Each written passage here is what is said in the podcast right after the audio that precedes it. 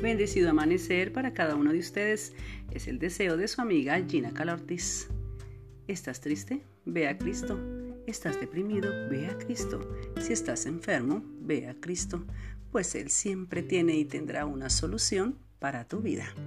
Y el mensaje de hoy lo hemos titulado El Dios de lo imposible, primera parte.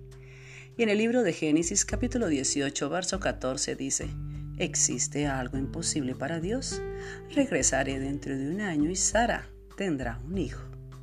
¿Qué pareja que forma un hogar no, tiene, no quiere tener hijos y escucharlos decir mamá, papá, verlos crecer, jugar, verlos graduarse, tener nietos, en fin, todos, ¿verdad?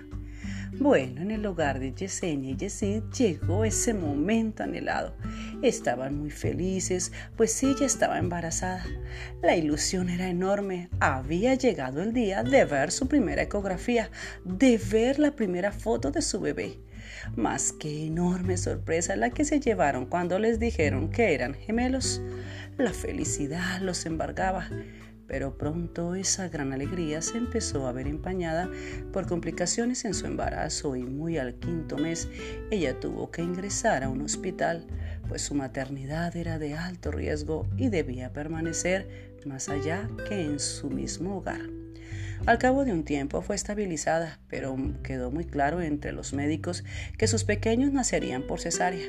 Al séptimo mes, los gemelos Juan Esteban y Joseph dijeron no más Queremos salir. Así que pusieron en aprietos a mamá, reventando fuente y así haciendo tomar la decisión a los médicos que sería parto normal, pues ya no había tiempo de realizar cesárea. Ella insistió que fuera por cesárea, pero los médicos se arriesgaron con tan mala suerte que uno de los bebés no alcanzó a nacer naturalmente y sufrió una hipoxia, falta de oxígeno en el cerebro aquella unida pareja inició una batalla legal para lograr obtener los servicios clínicos que Joseph necesitaría a lo largo de su vida, pues él había quedado con un daño irreparable en toda su capacidad física y motriz. Dios obró y ellos la ganaron. Aquella joven madre cada día se esforzaba por hacerle la vida más fácil y grata a su pequeño. Yesid, por su parte, incansable en su ayuda a su esposa, adquirieron un auto y ella aprendió a conducirlo solo con el objetivo de poder llevar a su pequeño a sus citas médicas, terapias equinas, etc.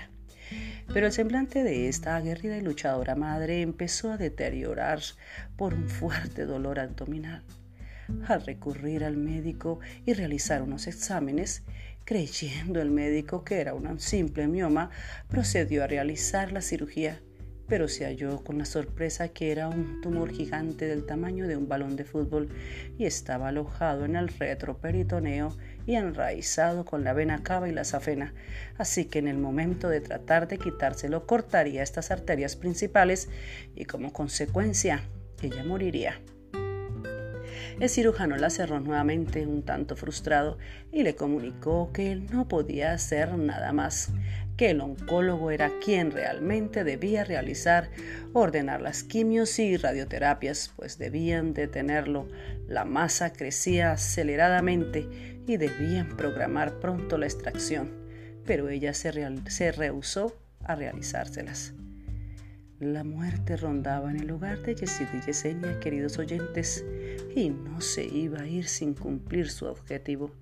Juan Esteban y Joseph perderían a su joven madre. ¿Qué sería de Joseph, quien dependía extremadamente de ella?